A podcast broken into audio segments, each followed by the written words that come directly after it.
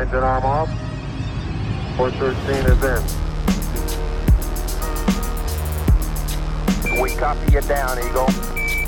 Houston, uh, Tranquility Base here. The Eagle has landed. Roger, Twin Tranquility. We copy you on the ground. You got a bunch of guys about to turn blue. We're breathing again. Thanks a lot.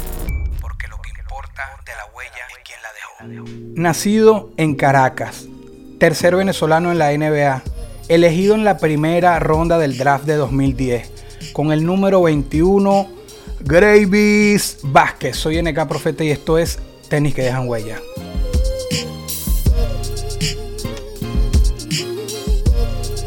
Hermano, Gravis Vázquez en la casa, un NBA en mi casa. Bienvenido, hermano. ¿Cómo estás? No, gracias, gracias. Me acuerdo yo que hablamos meses atrás y te dije que te iba a hacer el mejor, eh, la mejor entrevista el mejor, eh, o, o el mejor, o, o la mejor charla que, que íbamos a tener. Y, te prometo que se va a poner muy bueno esto. Y que, bueno, gracias por, por, abrirme las puertas de este podcast que, que obviamente ha marcado mucho impacto, que ha tenido mucho seguimiento, que les recomiendo a todos. Y obviamente no se pierdan este episodio. Gracias, hermano. Es un honor. Estoy nervioso. Me ha pasado con, con varias personalidades, bien sea de la música y- o del deporte, etcétera. Me pongo nervioso porque los admiro. No es solo como que vamos a buscar una entrevista. Yo en el podcast tiene esa esencia. Yo, yo he tratado. De, o sea, he invitado a la gente que admiro, ¿me entiendes? Obviamente Venezuela entera te admira, decía que es fácil admirar a Gravis, ¿no?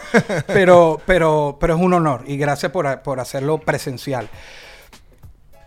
Vamos a romper el hielo mostrando qué zapatos tiene hoy puesto Gravy. Así nosotros vamos a ver, ahí te los van a ir a grabar, no, no te los.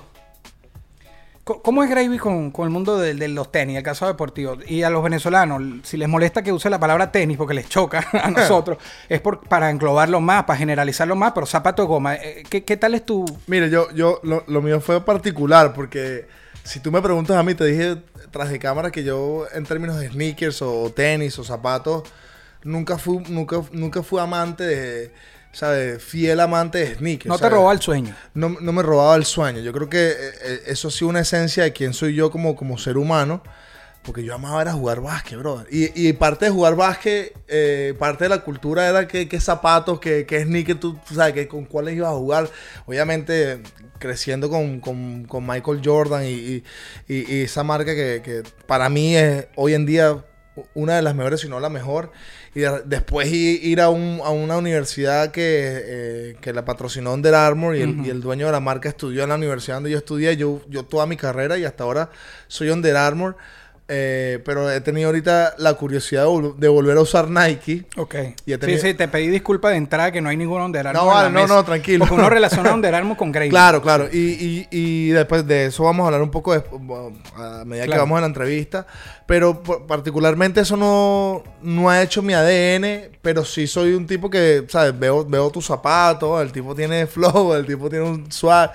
Y de, de vez en cuando me gusta, me gusta comprarme o, o- o los pido.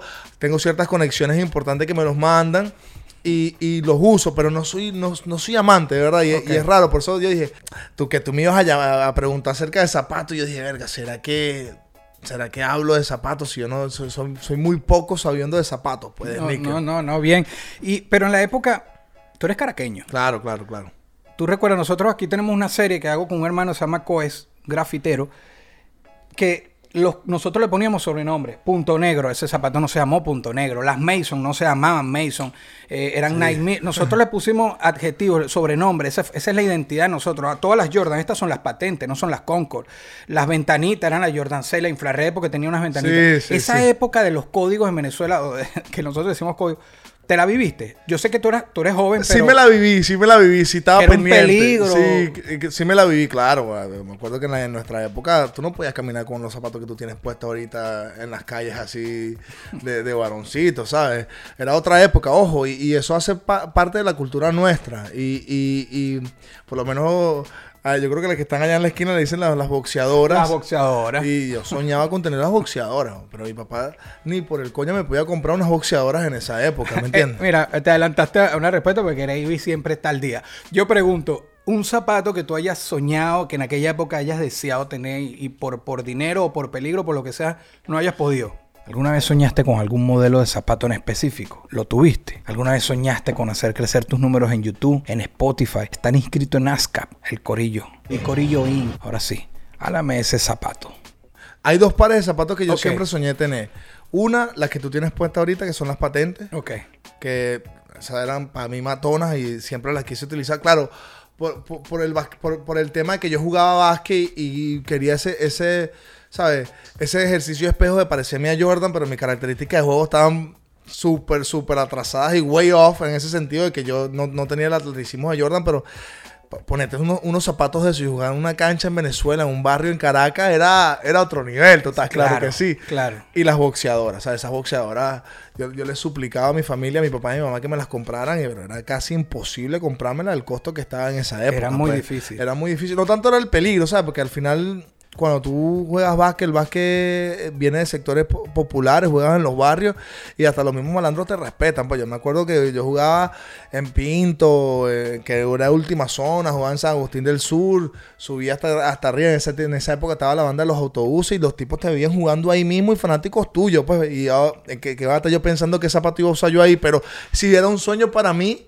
¿Sabes? Era como, como que la película perfecta de jugar un barrio en, en Venezuela y ponerte unas boxeadoras o unas patentes. claro. ¿Sabes? Pero como, me- como me dijiste hace rato antes de empezar a grabar, te pusieras una fila, te pusieras una río, de- se iban a clavar tus 30 puntos igualitos. La, la gente piensa que yo, sí, la gente piensa que yo era que yo soy bocón y, y vaina. Yo no soy bocón, simplemente soy un tipo seguro. Trabajé y yo podía jugar con unos paseos y te iba a meter 30, pero 30 de varón y te lo iba a decir antes del juego. Tú no me vas a poder marcar a mí hoy. Y, y yo creo que ¿Cómo tú le vas a decir a la gente de Duke que creen que tú eres bocón, que no eres bocón? No, tú sabes, a mí me pasó una anécdota, una anécdota que nunca se me olvida. Me acuerdo yo que ese fue creo que mi, mi tercer año en la universidad. Jugamos contra Duke en Duke y la práctica era un, era un juego eh, al mediodía, televisión nacional. Terminamos la práctica en la noche, el día anterior, y haces una rueda de preguntas, va- haces como, ¿sabes? Van, van periodistas, Miriam, haces tu, tu, ¿sabes? Tu, tu, hablar acerca del juego. claro.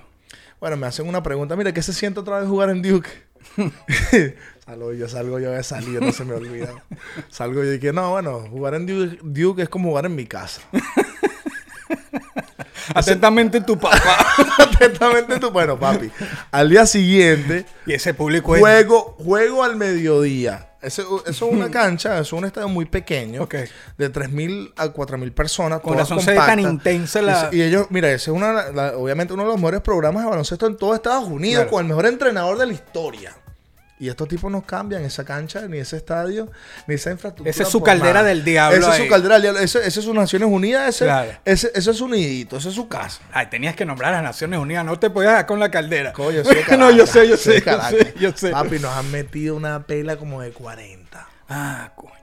En televisión nacional me acuerdo clarito y el entrenador se acaba el juego y bueno, me dejó, me, me- me dejó entender que si vol- eh, volvía a poner a, a mis compañeros de equipo y al equipo en esa situación, más nunca iba a jugar un minuto para él. Ese día no se me olvida Wow. porque hicimos el ridículo, eh, culpa mía, tomo responsabilidad. Y le digo a mi, al asistente, se llama Rob Eason, en, ese- en esa época, le digo, nos vamos a devolver, vamos a llegar como a las 3 de la tarde, 4 de la tarde, y nos vamos a quedar en el gimnasio entrenando. Entrené toda la tarde, toda la noche, me quedé durmiendo en el camerino, dije, no pierdo más nunca un juego. Y te digo algo, que es un mensaje a, to- to- a todos estos jóvenes que ven, eh, que, ven, que ven tu programa, que ven tu podcast. Eh, ahí cambió mi vida. Ok. Ahí, ahí, ahí me hice otro, otro, no solo otro ser humano, sino otra persona, eh, otro jugador de básquet. Ahí, ahí me vi grande. Porque supe reaccionar en base a un error que tuve, que fue un error impulsivo, eh, inconsciente, inmaduro, y lo transformé en una situación de éxito total. Fue un clic en tu Un- vida. Fue un clic en mi vida en base a un error. Porque no me puse a llorar, no me puse grosero, no me puse malcriado, sino lo primero que hice al llegar a Maryland fue a entrenar. Entrené, entrené, entrené, entrené, entrené, entrené y me acosté a dormir ahí en el camerino pensando de cómo podía mejorar la situación. Y, y el, el mensaje es claro, ¿sabes? A, a lo mejor de tu- a lo mejor no siempre, tu mejor fracaso es tu mejor éxito. Antes de salir del, del tema de los zapatos, me gustaría que me ibas a comentar algo de lo de Under Armour, tu, la relación contigo, etcétera. Sí, bueno, Antes eh, de un tema que yo nunca he hablado, eh, y que lo hago aquí primisa, a mí me firma Under Armour eh, en el 2010. Yo me acuerdo que yo siempre cuento esta historia para, darle- para- para darles el contexto. Me acuerdo una vez que estoy caminando por los, eh, los headquarters de, de Under Armour en Baltimore y, ¿sabes? El jugador de Maryland, la, el- el- el- la sensación de Maryland, todo el mundo en los pasillos, wow. eh, qué bueno que estás aquí. Ya había firmado el contrato con, con Under Armour, firmé cinco años. Una buena cantidad, me cambió la vida, obviamente. Y estoy, estamos con el diseño de mis zapatos, todo lo demás. Eh, en una de esas paso cerca de la oficina de Kevin Plan, que es el dueño, y la secretaria me dice, no, no, está ocupado, está ocupado. Y como yo soy loco, le toqué la puerta. Sí, ah, él se me va a atender, tranquila, quédate quieta. Cuando él me abre la puerta, estaba Hillary Clinton y Bill Clinton reunidos, Realmente está ocupado. reunido con, con Nah, Kevin Plank. No, lo más impresionante es esto. Cuando yo paso a la oficina, Bill Clinton me dice, What's up, Graves? Coño, cuando yo veo que el pana me, Madre de Dios. me menciona a mí, papi, yo crecí en todos los barrios de Caracas jugando básquet. Yo fui un jugador de rol en la NBA, ¿me entiendes? Este tipo se sabe mi nombre. No vale, no, no. No, Madre de esto, esto, esto no lo creo yo. Lo más impresionante de eso es que el tipo me saluda y, y en, ese mismo, en ese mismo segundo yo me volteo como que a ver la oficina del tipo, como a echarle una ojeada. Y atrás tenía una foto mía. Un partido, después un partido que le ganamos a, la- a UNC, Nor- North Carolina University. Eh, ellos estaban primero en, en todo el país y le ganamos ahí en Comcast Center en nuestra casa. Y yo me quito la camisa y Under Armour es una camisa under debajo Ok. y sale el logo de Under Armour. Cuando me quito la camiseta, me queda la, la camisa de Tú abajo. sin saber hiciste la foto del marketing. ¿eh? Papi, cuando me toman esa foto, me están entrevistando en televisión nacional. Ese era el cuadrito que él tenía detrás de su silla, de, de su escritorio. ¿Y qué manera de descubrirlo tú entrando a la oficina? Estaban los Clinton y, Eh, y es, una que, foto. es que, es que aquí me, aquí me habían pasado cosas que las tengo que contar ya, pues, porque ya es hora que la gente, o sea, surreal, la gente tiene que saber. Y imagínate esos momentos, cómo tú construyes o cómo tú orquestas un momento de tal, de tal pues, ¿me entiendes? Después de tú jugar en todos los barrios de Caracas y de repente te sientas con personas que no solo marcan impacto político, social en otro país, ni siquiera en el tuyo. ¿Me entiendes? Y, y los tipos se saben tu nombre y te saludan. Y el, y, y el tipo, el dueño número uno, el dueño mayoritario de la, de la empresa, tiene una foto tuya atrás con, con, con, con, el logo de la marca. ¿Sabes? No tiene precio. Y voy más allá. Yo fui el segundo atleta firmado por la marca. El primer atleta fue Brandon Jennings. El segundo fue Gravis Vázquez. El, el tercero, el tercero fue un jugador de que juega con los Clippers, DJ, un, un puesto 5. Después, de- de- en el programa me recuerdo el nombre más tarde. Y después, bueno, vino Stephen Curry. Normal. Nada más y nada menos. Wow, fuiste el segundo de la Yo marca. fui el segundo. O sea, el segundo jugador en el área del baloncesto firmado por la marca. Y cuando Brandon Jennings firma, él estaba jugando en Europa. Yo Oh, firmé ya wow. estando en la NBA. Lo que pasa es que él llega a la NBA primero que yo, un año primero que yo. Sí. Entonces, estas son cosas que la gente todavía no sabe. Yo fui al segundo jugador firmado por, esta, por, por, por Under Armour en el área del baloncesto.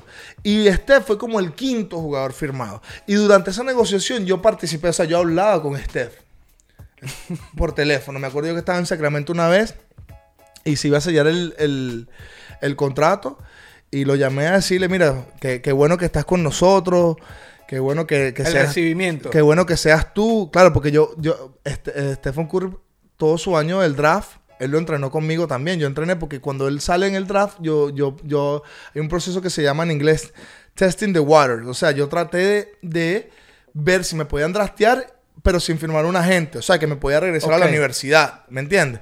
Y entonces todo ese, todo, todo, todo ese circuito de entrenamiento lo hicimos juntos eh, en Rockfield, Maryland, con el mismo entrenador de pesa, con el mismo entrenador de, de skills y, y desarrollo. Y entonces había una relación, hay una relación. Acuérdate que yo estudié en high school con, con Kevin Durant. Sí. Yo me gradué de, de high Sí, school no, con yo- él. yo te voy a entonces, para allá. entonces, en términos de, de- de sneakers, había un, había un sentimiento, todavía existe un sentimiento de lealtad. Tú, tú muy pocas veces me vas a ver a mí con Nike o nunca me vas a ver con Nike. Eh, pero como ahorita estoy en, en- otras cosas como empresario, estoy buscando cuál es el, mejor modelo o cuál es la mejor marca que se ajuste a, a- al modelo de negocio que estamos manejando, que yo estoy manejando ahorita con mis socios y, y se lo he planteado a Under Armour. Pero pasa que, bueno, estas empresas están sumamente ocupadas también. Vamos a conversar ya de lleno. Voy a hacer un paseo, digamos, un viaje por, por tu historia de básquet. Pero quiero que la camisa esté puesta aquí con respeto a mi hermano Ramiro que hizo este diseño. Vamos a colocar la camisa de, de Gravy para el resto de la entrevista acá. Así que vamos para esa. No, papi, ese cuadro está increíble, weón. Lo armó con puras botas, mijo. Bueno, ahora sí, ya está puesta en el escenario. Hoy es un día especial. Conversemos, que venimos conversando. Esta es la parte donde, donde voy a hacer un viaje por, por tu carrera. Quiero comenzar por el high school. Me, me, corrigi- me corrige si, si pronuncio mal. Montrose Christian. Montrose, Montrose. Montrose, ok. Eh, jugaste con Kevin Durant. El high school viene siendo el liceo, ¿cierto? Sí. Eh, esa experiencia, porque yo leyendo los últimos dos años, Durán contigo ahí, 42 y 5. eh, eh, mataron fue la liga, güey. Sí, sí, bueno, primero que todo, fue, fue, fue una experiencia increíble para mí, eh, inolvidable. Yo me acuerdo que yo llegué a Estados Unidos un 25 de septiembre del 2004. Me acuerdo clarito porque el 25 de septiembre cumpleaños de mi mamá. Shout out to my mom. Te amo, mamá. Eh, Llegó al, Washington Reagan en, en Washington DC, ese aeropuerto. Me fue a buscar David Atkins y, y Patty Schooler al aeropuerto. No sabía yo hablar nada de inglés y apenas me bajo de- del avión, paso inmigración. Le digo a, a Patty Schooler, era, era americana colombiana, le digo, ella hablaba español. Me recibe y le digo, tengo hambre, tengo hambre. Y me llevan para McDonald's. Esa fue mi primera, esa fue mi primera comida aquí en Estados Unidos. Cuando llegué, me llevan a McDonald's. Después que estoy comiendo, le digo al entrenador, mira, ¿y cuándo, cuándo practicamos? Llámame a la práctica. De una. Eso le impresionó al entrenador. O sea, yo llego a la práctica flaquito, entro en una rotonda, estoy con unos zapatos M1s de, que me han regalado un- un- una persona que significa mucho para mí, se llama Camilo Ibrahim, que está en Venezuela. Eh, él manejaba esa marca en Venezuela y me regaló esos zapatos en, en, en And one. M1s. Sí, Sí, eh, no, para yo decirlo one, güey. me regaló esos zapatos. Él manejaba la marca en Venezuela y hacía, em, hacían como que entrenamientos con la selección, eh, las selecciones de Venezuela de, de categorías menores. Y bueno, llego yo a mi, a mi, a mi, a mi high school y, y cuando entrompo así, veo al entrenador. Él pensó que yo medía como 7 pies y yo era 6'5 y era, era un base armador y yo estaba buscando un centro. Ok. Y al final eh, fue una confusión porque yo les decía a ellos, yes. O sea, cuando tú no hablas inglés, tú lo que haces es decir yes, yes. Yo te A puedo- todo lo que te- yes, yes, yes. No, yes. Bueno, y cuando yo llego así, hermano, me acuerdo clarito. Cuando en- entro así a la, a- a la rotonda, veo que todo el colegio está patrocinado por la Jordan. Y cuando paso, sigo, conozco a todos los compañeros de equipo, paso a la oficina del entrenador que se llama Stu Vetter, Salón de la Fama. Shout out to him también, que yo sé que él está pendiente de mis cosas. Y cuando llego, me tienen la uniformidad completa, brother. Uniformes de práctica, uniformes de, jue- uniformes de juego, zapatos de práctica, zapatos de juego, medias Jordan, licras Jordan, chaquetas Jordan. Y decía, Dios mío, no me lo puedo creer. Yo no podía dormir, brother. No, por- eh, era, fue, fue- fue un- una vaina impactante para mí, fue muy impactante, ¿sabes? De que- película y Bro, tam- hablamos un poquito de sneakers. Yo soñaba con, con tener las boxeadoras y la patente para jugar una partida, para yo verme grande en la cancha. Y era imposible para mi familia comprarme estos zapatos en Venezuela de esa época. Y de repente Dios me pone en una situación donde me estaban regalando los zapatos, brother. Que soñé tener. Me- eh, ¿sabes? ¿Cómo tú explicas eso? ¿Cómo tú, o sea, ¿Qué le explicas tú a la vida? ¿Qué le explicas tú a tus panas? ¿Me entiendes? ¿Cómo tú vas y le- yo le digo a los morochos, a Randy y a Cheo, mira, tú sabes que voy para un colegio que está patrocinado por Jordan, nada más y nada menos. ya tú sabes, ¿ah? Entonces, eh, ese contraste era difícil, fue, fue difícil para mí. Cuando yo llego, yo lloraba solo en las noches, yo lloraba solo, yo lloraba solo. Y, y, y llorar no te hace más ni menos hombre porque no me creía el sueño que estaba viviendo. ¿Me entiendes? Y imagínate ir a una clase en el liceo de historia americana y no entender nada de inglés y sentarte primero en el pupitre de primero sin entender nada. Imagínate pasar un diciembre sin tu mamá y, su- y sin tu papá, sin comerte una yaca, un pan de jamón, una ensalada de gallina. Yo pasé dos años sin ir a Venezuela a ver a mi familia. Dos años sacrificándome. Sí, decir sacrificio. Dos años con cero bolos en, en el bolsillo, sin quejarme, queriéndome comprar un chocolate en Safeway, porque allá eran Safeway, en Maryland eran Safeway, son Safeway, lo- los, mer- los, los automercados, aquí son Publix en Miami. Bueno, dos años que, que- que entraba al Safeway y pedía alitas chicken wings y me las comía caminando el Safeway porque no tenía con qué pagarlas. La gente pasa cosas. ¿Me entiendes? La gente piensa que todo es fácil, claro. Tú, coño, Gravy, que fácil es admirar a Gravy. No. Y, ho- y hoy en día he estado mucho más vocal a eso porque, porque quiero dejarle algo a, la- a la generación de, de relevo. Tú tienes que saber lo real, la real. ¿Cuál es la real? Para tú llegar a tu máximo nivel. Yo tuve que pasar por un montón de cosas. Bueno, te estoy hablando que cuando me entregan esa uniformidad, yo, yo duré como cuatro días sin bañarme. Y durmiendo con el uniforme puesto porque no me lo creía. Imagínate lo mucho que valoraba eso. Claro. Es, es- es- es- ese- esa transformación, esa transición de que tu papá y tu mamá no puedan comprarte el mejor par de zapatos, pero te dan el par, de zapatos necesario para que tú triunfaras y, y, y crearas un camino y de repente creas el camino y cuando vas creando el camino te, Dios te premia con una uniformidad de la marca que tú soñaste tener, que es Jordan. Cuando tú trabajas por venir a estudiar para acá y- y tienes como meta la NBA, solo habían dos que habían llegado. O sea, no es una cosa que, que no, si le pongo voy a llegar. ¿Tú de verdad por dentro te lo creías o algo en tu subconsciente te decía como que, porque es que no hay mucha... Es que buena acotación la tuya y te voy a responder esa pregunta, pero coño, no, que él ya llegó, que él hizo ya. Papi, ok, yo tengo un millón de dólares. ¿Cómo puedo ir para la esquina a comprarme un tobillo? ¿Dónde coño me compro un tobillo? Explícame eso. Eso no me hace que, que mi vida esté mucho mejor o superior a la tuya. Porque tú no tengas un millón de dólares. Y esa es la real. Porque la gente no lo habla en estos términos. La gente no te da la real. O sea, tú tienes un millón de dólares, ¿cómo tú vas a la esquina y le dices al tipo, eh, eh, a- a- al de la tienda o, o al de la farmacia, coño, ¿me puedo comprar un tobillo? Pues estoy hueso con hueso, no tengo cartílago y es- no aguanto el dolor día a día. ¿Cómo haces? ¿Qué te va a decir el tipo? Bueno, tú estás loco, ¿qué tobillo te vas a comprar tú aquí? O sea, hay cosas que el dinero no compra, hermano. No compra. Y es, aquí mi mensaje todo el tiempo, por eso no hago entrevistas todo el tiempo. La gente quiere pensar de que el tipo se ve bonito, que tiene los, la- eh, los- zapatos más arrechos, los más bonitos, o, los del día, o porque los papás, papi, eso no hace quién eres tú, cuál es tu legado, qué has dejado, tu liderazgo, qué ha hecho, qué ha construido, a quién ha arrastrado aquí atrás y te lo has puesto tú en el hombro y le has dado una plataforma para que llegue más lejos que tú. Pues yo tengo amigos también que tienen plata que yo le puedo decir, coño, vamos a hacer una vaca, ayúdame aquí a comprarme un tobillo. ¿Dónde me compro un tobillo? ¿En qué parte del mundo tú conoces que yo puedo ir a decirle, me quiero comprar un tobillo para que me lo impu- me quites el, el que yo tengo y me lo pongas nuevo y yo pueda jugar básquet? Papi, eso se llama vida. Eso se llama vida. ¿Me entiendes? Y entiendo el concepto de los sneakers, y entiendo el concepto del deporte, el de la música y todo lo que estamos haciendo, pero al final eres un ser humano. ¿Qué vas a hacer con lo poquito que tienes? Es tu decisión, es tu opción. ¿Me entiendes? Y por eso yo me creo mi película, en respuesta a tu pregunta. Yo desde que salí del vientre de mi madre, yo nací para ser grande. Yo nací para hacer cosas que muchos no pueden hacer. Porque mentalmente tienes que estar preparado y muchos no están preparados a la adversidad. ¿Tú crees que yo estoy en un momento de mi vida que estoy feliz porque puedo tener o no puedo tener porque tengo opciones a hacer algo? No, hermano.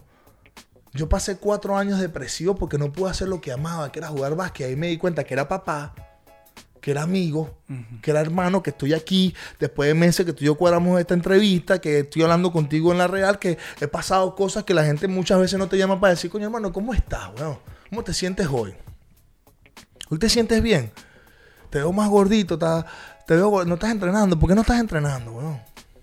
¿Sabes? Cuando, cuando hacemos estas entrevistas que tú hablas de la verdad, ¿qué, qué sientes allá dentro de ti? ¿Me entiendes? ¿Qué, qué siente tu corazón? ¿Dónde estás tú mentalmente ahorita? Te puedo brindar un café, no te puedo brindar, eh, eh, no, ¿sabes? No te puedo brindar un almuerzo en un restaurante tres estrellas Michelin, pero te puedo brindar un café para, hablar, para darte un abrazo. Todo va a estar bien, hermano. Coño, papi, la gente perdió, ha, perdido eh, eh, ese, ese, eh, ese sentido humano. Y me ha pasado a mí, que cuando estaba en la grande tenía 800 mil tipos y tipas atrás mío aquí al lado. Ahora me volteo y digo, verga, se fueron todos. ¿Me entiendes? Se fueron todos. Y, y y esto no es pase, eh, esto no es un romantiqueo, ni, ni cursilería, ni nada de eso, pero eso es la verdad. Y esa es la verdad. Y aquí está un Gravis Vázquez repotenciado que, que, que, que viene con proyectos muy grandes que no- y, y- y proyectos que yo sé que van a dar mucho dinero. Pero más que en el dinero van a dejar un legado que la gente que va a comentarle a mis hijos, a los hijos de mis hijos, de que "Eh, este tipo fue otro peo, este tipo es otro, este tipo es otra vaina, ¿me entiendes? Este tipo no es, este tipo no es normal. Este tipo eh, Estás aplicando la misma ámbar que tenías para comerte el Verga. básquet en todo lo que estás haciendo. lo descubriste. Sí.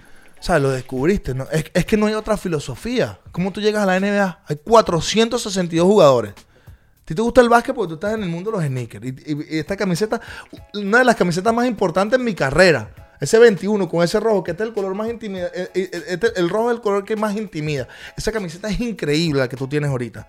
Aquí guindada. Y yo me pongo a ver y digo, ¿pero cuál otra filosofía? Si esta es la misma que me ayuda a mí a ser quien yo soy ahorita, hermano. Hay 462 jugadores en la NBA. ¿Cuántas superestrellas tú piensas que hay? Ayer fue el juego de las estrellas. Sí. ¿Cuántas super, superestrellas tú ves? Ponte tú que 10. Ahora, estrellas, 20 más. Vamos a decir que hay 40, chicos. Estás hablando de 462 menos 40, quedan 422 jugadores, ¿verdad? Todos son jugadores de rol. Cumplen un rol. Y ganan millones de dólares por cumplir un rol. Un rol como ser jugador de práctica, como que ser cheerleader en el banco, como ser sustituto a un jugador principal del cuadro o el quinteto abridor. Ganas millones de dólares. Encuentra tu rol. Encuentra quién eres tú. Deja de tratar de ser otra persona que no eres. Quiérete. Ser tú es grandioso. Y esa es la vaina que yo admiro de ti, weón. Esa es la vaina que me tiene a mí sentado aquí. Que eres un tipo con personalidad. Que no tienes que ser millonario ni pobre para tú decir, este soy yo, esta es mi hija, esta es mi esposa, aquí estoy en este set, en mi casa. Y estoy creando contenido educativo y constructivo para los panas que me siguen. Y las panitas que me siguen. Eso eres tú, papi. Hay, hay quienes nacimos para ser plomeros, otros presidentes, otros basquetbolistas, otros NBA, otros ingenieros, arquitectos. Papi, ama lo que tú eres. Pícate torta tú, vete en el espejo y di que soy, un fenómeno. Es, el peo cultural que tenemos los venezolanos. Hay que creer en el proceso, que eso también se dice mucho. Y disfrutarse el viaje. Que a veces la gente tiene tanta... eh, uno, cuando hablo la gente me, me incluyo. Uno tiene, deseas tanto algo y tienes tantas expectativas y después lo alcanzas y ahí es que disfrutar, disfrutar todo el proceso, Claro, todo el viaje. Tienes toda la razón. Creo tanto en eso que, bueno, eh, eh, eh, esta nueva etapa de mi vida, brother, me la disfruto segundo a segundo. O sea, ya, ya, ya. Antes mi vida era muy rápida. Perdón, en, en el sentido de que, coño, juego. Le da un besito a la camiseta, jugar, de repente me iba para otra ciudad. Verga, no. ¿Qué, qué hago? Eh, uh, era todo rápido. Ahora no, ahora ya va. Voy a decepcionar gente. Voy, voy a enor- enorgullecer a otras. Claro. Eh, soy un ser humano, me equivoco, me dan ganas de ir al baño. ¿Sabes? Si como mucho, mu- me- yo soy como, me gusta pasta con canabota, a lo mejor me, me jode el estómago y, ¿me entiendes? yo, yo, yo pienso que, que, que, papi, ese ser humano, tranquilo, calma, todo, ¿sabes? No a todo el mundo puedes hacer feliz y a, y a- y a mí me costaba decir que no. Yo a todo el mundo le decía que sí. No, ayúdame aquí, que voy a montar un negocio de una, barbería, toma, échale bola. No, ahora yo me acuerdo que mi última operación fue ahorita antes de que empezara la pandemia, estaba en, en- estaba en Bolonia, Italia. Papi, y me opero, una operación dura. Yo me operé cinco veces el tobillo derecho. Me estaba operando y me acuerdo que me mandan para mi casa y como a la semana eh, todavía no podía caminar nada. Y, y yo orinaba en un patico. Y se me ha ocurrido la brillante idea de dejar el patico en el baño y me paro en la madrugada con unas ganas de orinar. Ese fue cuando la verdad la vida me, me impactó. Y no encuentro el patico y no podía saltar porque eh, la cerámica estaba medio húmeda y si saltaba me podía resbalar y me podía pegar. Me tuve que orinar, me tuve que orinar.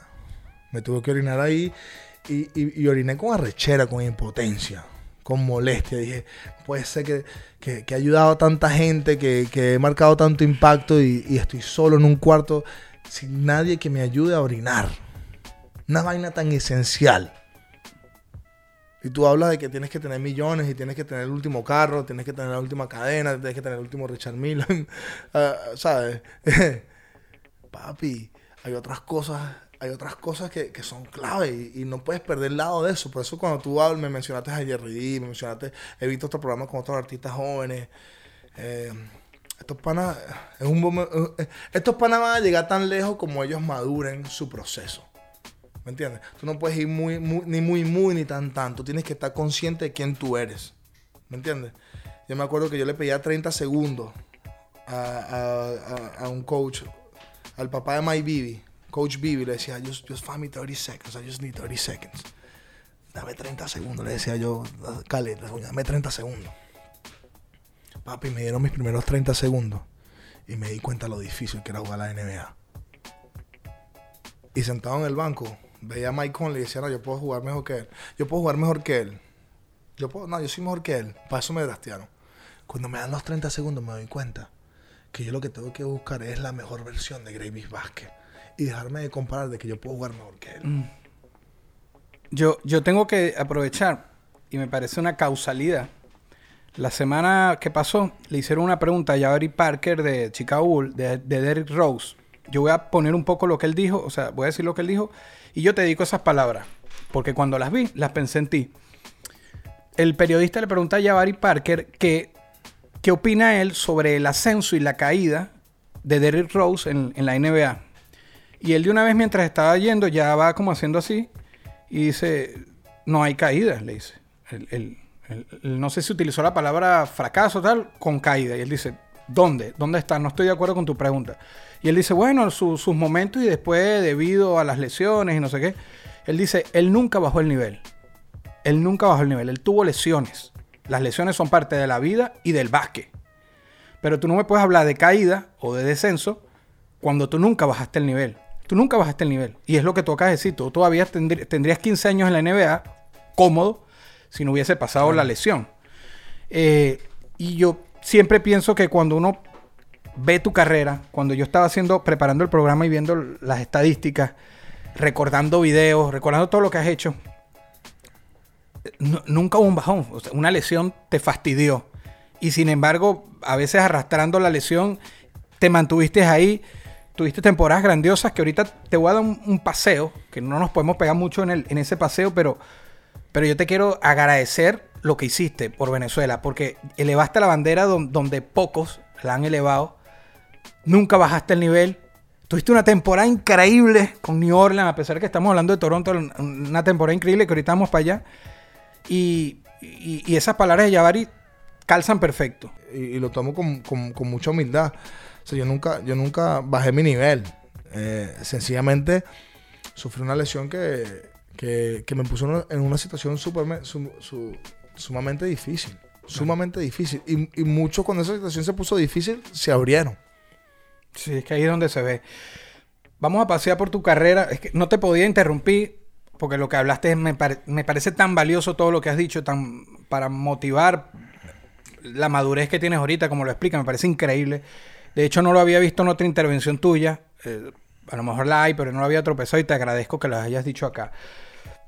Alguna, te voy a ir nombrando momentos Claro, claro. Y, y tú me dices alguna cosa ahí que puedas agregar al momento para ese paseo por, por tu viaje en el básquet. De KD, ¿qué puedes decir como compañero de high school? Kevin Durant. Eh, Se veía lo que iba a ser. una bendición para mí poder participar, poder haber jugado con él, graduarme de bachiller con él. Y sí, todo lo que él, eh, eh, todos sus éxitos de hoy en día se lo merece, lo ha trabajado durísimo.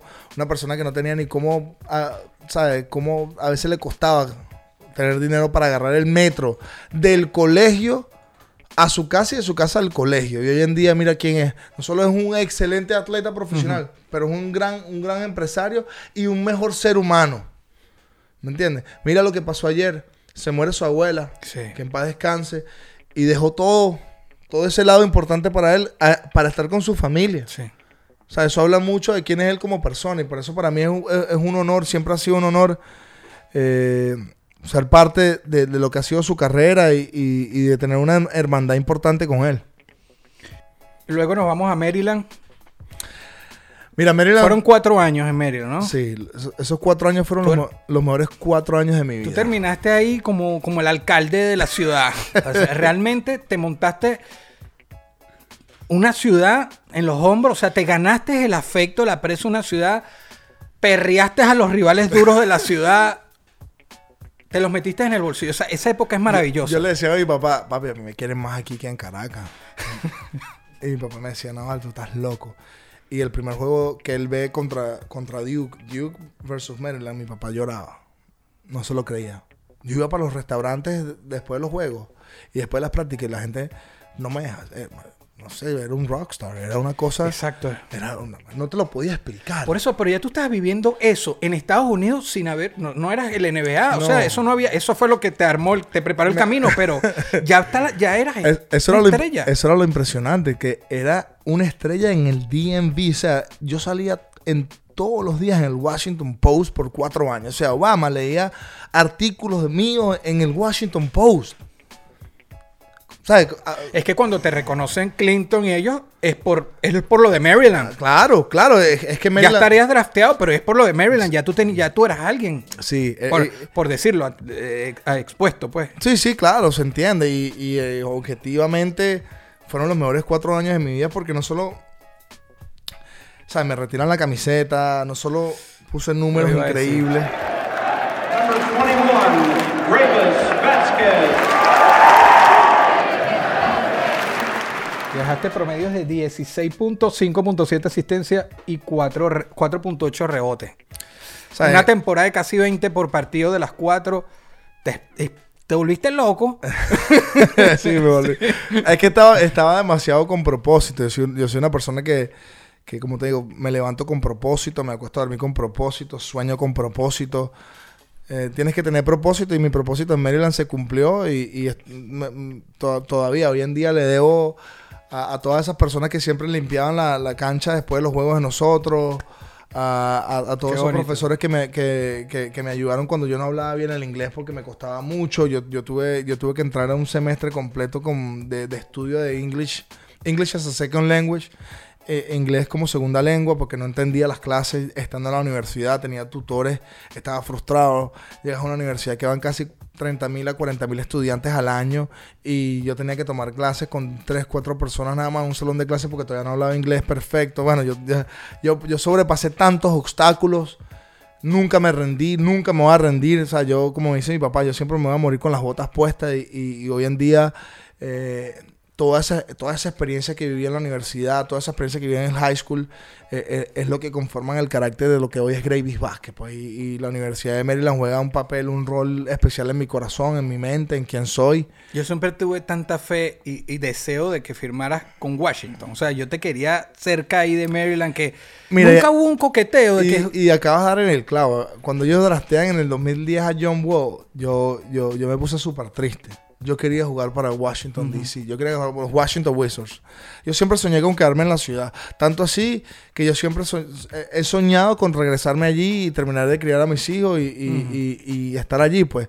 Esa fue la... esa- es- el DMV fue, fue, fue, fue la locación que que básicamente vio a Gravis crecer desde los 17 años hasta los 30, ¿me entiendes? Hasta, los, hasta ahorita, porque yo cada vez que voy para allá eh, me conmueve mucho todo lo que pasé y sí, tienes razón. Yo quería verte en ese uniforme. Yo nunca lo he dicho y lo digo hoy, he dicho dos cosas que nunca he dicho. Eh, yo siempre soñé con jugar con los Washington Wizards, de verdad que eh, hu- hubiese sido como que un toque especial en mi carrera. Sí. Em, tú- ese último juego con Duke, yo, yo de vez en cuando estoy aburrido, no tengo ni un buen día y lo busco. o sea, ve- veo en los highlights de ese último juego, eh, así se consigue el video. Fuiste jugador del año la ACC. Bueno, imagínate, ese es un cuento No importante. has llegado a la NBA y ya, ya venías era reventando Eso, puertas. eso es un cuento importante porque yo me acuerdo que antes de ir a la Universidad de Maryland, mucha gente, me, me- mucha gente y venezolanos me decían, mira, no vayas para allá, esa, esa liga es muy dura, ACC, ahí salió Michael Jordan, Chris Paul, James Worthy, ¿sabes? Antoine Jameson, Vince Carter, eh, no te van a dar el chance. Y, y esa fue mi gasolina, hermano. ¿Cómo tú me vas a decir a mí que, que no puedo jugar en esa, li- en esa liga? Tú eres loco, chico. Tú eres loco. Eh, me- no, Gravy, búscate otra. Hay mucho nivel ahí. No, y- no vengas tú. Bueno, lo- me lo tomé personal. Claro. Me lo tomé tan personal que me acabas de decir. Fui ACC Player of the Year. Me gané el mejor jugador de la liga. ACC es la mejor liga. Después me gané Bob Cousy Award. Bob Cousy Award. Bob Cousy fue un jugador de la NBA. Sí, claro. Ayer en, la- en- en el Juego de las Estrellas está entre los 75 mejores jugadores y yo me gané el premio en base a su nombre del mejor base armador colegial de todo Estados Unidos. el de Caracas, no fue eh, eh, el, de, el de Canadá ni el de Argentina, no, fue el de Caracas, Venezuela. Que es lo que yo te estaba hablando antes eh, tras de cámara. O sea, a ese es el que le tienes que picar torta, a ese es el que tienes que apoyar. Por eso, pero mira ya lo que venías viviendo y no habías pisado la NBA. Nada, nada. Y ahí nos vamos. Draft. Seleccionado, puesto número 28 en la primera ronda del draft 2010. Ese año, John Walker lo agarra a Washington. Estaba Paul George, eh, Cousin. With the 28th pick in the 2010 NBA Draft, the Memphis Grizzlies select Graves Vasquez from Rockets. Venezuela. Is John Barry? Do you have ¿Qué se siente cuando viste tu nombre? Mira, esa secuencia. Ah, esa, chamo. esa secuencia te la voy a contar, esa secuencia clarito. Me acuerdo yo que mi última práctica fue en Orlando. Y estoy, estoy en Orlando. Estamos terminando con un 3 para 3. Estaba toda la, la- la artillería pesada de la oficina de Orlando. eh, head coach, GM, assistant GM, dueño de equipo, todo. Y me acuerdo que nos ponen un- en, en- en- en un setting de un 3 para 3 de pick and roll, cortina y roll. Y me acuerdo que la, la última jugada de, de mis 30 entrevistas de trabajo fueron increíbles, pero esa particular, yo usé el mismo traje, la misma camisa, la misma corbata, el mismo reloj. Yo quería demostrar consistencia, las mismas medias, los mismos zapatos. Y, y yo quería demostrarle a, a estas entrevistas de trabajo que yo venía con consistencia, venía con propósito. Yo venía con propósito. Y, brother, ese, ese, ese último entrenamiento con, con Orlando fue tan increíble que yo, de todos los juegos que tengo y de todas las prácticas que tengo, creo que la he clavado máximo tres veces. Y, y una, y una acción de pick and roll me fue así, me acuerdo, Quincy Pondester me saltó tarde. y yo estaba tan, tan, tan en condiciones que le tiraba un clave en la cara. Cuando se la clavó en la cara, caigo en el piso y digo, soy NBA. Soy NBA. Llamo a mi agente, se llama eh, Herb Rudoy, Interperformance Agency. Llamo a mi agente y le digo a mi agente, hermano, ya yo hice mi parte. Ahora tú haces la tuya. Y él se echa a reír. Ahora, y él se echaba a reír porque esa fue la manera en que él y yo coincidimos en el negocio. Porque yo Ok. tuve- yo, entrevisté como a 10 a- a- agentes más Ok, y traía un proyector, ibas a seguir más en Pepsi, Coca-Cola, ibas a te iba a conseguir todas estas vainas. No, no. El tipo llegó, se sentó y me dijo, tú haces tu parte y yo hago la mía. Me tiró el clave, clave, en la cara de Quincy Pondeste, cago, soy NBA. Salgo, me baño, me visto y lo llamo. Le digo, Herb, I did my part, now you gotta do your part. Ahora tú haces tu parte. Al reír. Y le digo, estoy cero bolos, no tengo ni medio. Necesito que me hueles a mi mamá y a mi papá y a mi hermano. Y me alquiles un hotel en el, en el Westin Hotel de Times Square porque yo voy al draft. Yo quiero ir al draft. Págame todo eso y que cuando yo cobre yo te, yo te, lo, yo te lo pago. Bueno, me voló a mi familia. Llevó mi, mi mamá, mi papá, todo el mundo, una habitación, dos camas. Éramos como 20. bueno, tú sabes, llegamos al hotel. Llegó al hotel, estoy subiendo por las escaleras mecánicas y me encontró a Kevin Durant. Ya, ya estaba en la NBA y me dice, KD me dice, ven acá, ven acá. Venga, esta gente no sabe quién eres tú. Yo sé que a ti te van a draftear esta noche. Me dice Kevin. Y me dice, te draftean esta noche y yo te hago la rumba. Me dice él a mí. Yo le digo, está bien, pues yo te llamo, la- yo te llamo cuando salga. Yo, tú vas para draft, sí, yo voy ahí. Bueno, ya tú sabes, vamos, creo que eh, fuimos para la, al final fuimos para la disco de, de Jay-Z, creo que es Green Room. No me acuerdo el nombre en esa, creo que es la misma ahorita. Bueno, subo para la habitación. Esa fue la primera alcabala. El tipo me dice, yo sé que te van a. Una- un amigo mío, un brother mío me dice, yo sé que hoy a ti te van a draftear, ¿sabes? Yo decía, te está dateado. Te tiene que estar dateado. Créeme que yo me imaginaba que tú ibas para allá dateado. Antes. Yo me fui boleta. Me fui para allá para ver O sea, que pudiste estar en presencia de que no pasara de nada. que no pasara. y- Bueno, te cuento, te cuento para que, para que escuche la historia. Se llegó, estamos todos, habíamos mucho en la habitación. Bueno, mi mamá se baña primero, estamos fuera, mamá, vístete rápido, tal. Yo me vestía, eso fue un, bueno, un- una locura. Un baño como para 10 personas, eh, un hecho, un, un sueño. Va- vamos a rebuscarnos aquí. Aquí, hay que, aquí la, la meta era que cumplir el sueño. Aquí no importa si me, me baño con dos gotas de agua, si hay jabón azul, si. No, aquí hay que. Vamos para adelante. Bueno, una historia larga, corta. Nos, metimos todos, to- bajamos para el lobby. Y la NBA me tiene una limusina. Pero papi, yo estaba nervioso. Le digo, no, no, yo me voy caminando. Eso fue más o menos en el verano. Me voy caminando, me quito el saco. Bueno, llego súper sudado a la vaina. Pero me fui caminando como para librarla porque estaba nervioso. Cuando entro, papi, entro al Madison Square Garden. Y digo, wow, brother. Me acuerdo cuando estaba comiendo mango con adobo con Randy Cheo en la esquina ahí del, de, en el frente de, la residencia de hipódromo en coche, frente a la pasarela. Y está el Fe Alegría al frente. Y digo, rico, va a llegar la NBA. Y se echaron a reír. Cada tanto llegando a la NBA, weón, si tu papá no tiene ni cómo comprarte un pasaporte, tú no tienes ni pasaporte, weón. Papi, cuando llego me sientan. Cuando llego me sientan en el público. Me dan una hilera así, me sientan en el público. Y yo viendo todo, y dije, verga, qué sueño, Dios mío, gracias a Dios, gracias por esta oportunidad, gracias, gracias, gracias, súper agradecido, estaba agradecido. Le daba gracias para- hasta por el aire que, que- que respiré, o que respiraba en ese momento y que respiro hoy en día. Bueno, una historia larga, corta, llega a salir el comisionado, David Stern, Sí. en paz descanse.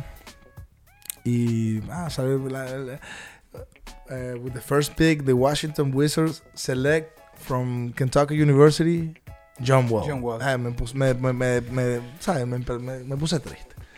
Llega la... Sí, la- pasó el primero ya te quitan eh, tu equipo. sí, sí. ya me quitan mi equipo. Y una vez, como que para que estés claro. Sí, sí. Llega la escogencia 17 y mi agente me llama, me dice, parece que te escogen aquí. Ah, te avisó como que... Sí, parece que te escogen aquí. Cuando... Echamos yo- los nervios. te- Bueno, yo veo el teléfono, me pongo el teléfono así y digo, empiezo a ver para ver las cámaras, nada, nada. sale el comisionado y with the 17 pick we select the, the Memphis Grizzlies select X, no me acuerdo Ah, quién porque era. Memphis, ya estabas como que iba a ser Memphis, ok.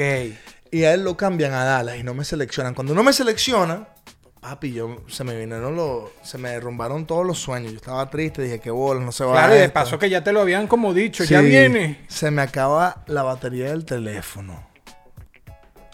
Derrocado, yo estaba muerto. Dije, ¿para qué viene para acá? Me se quedaba en mi casa, me trae toda esta gente, qué pena.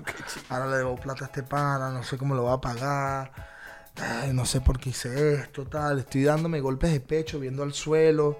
De repente llega la escogencia 28 y mi papá me ha dado un marranazo en la espalda, me da un golpe en la espalda y yo me volteo. Cuando me volteo así, y así fue así, mira, me volteo. Cuando me volteo así, veo una pantalla, mm, una pantalla gigante, veo mi cara, me volteo, veo para qué pasa. Y cuando, en de segundos, me volteo así, veo una hilera aquí en las escaleras de cámaras viendo, enfocándome.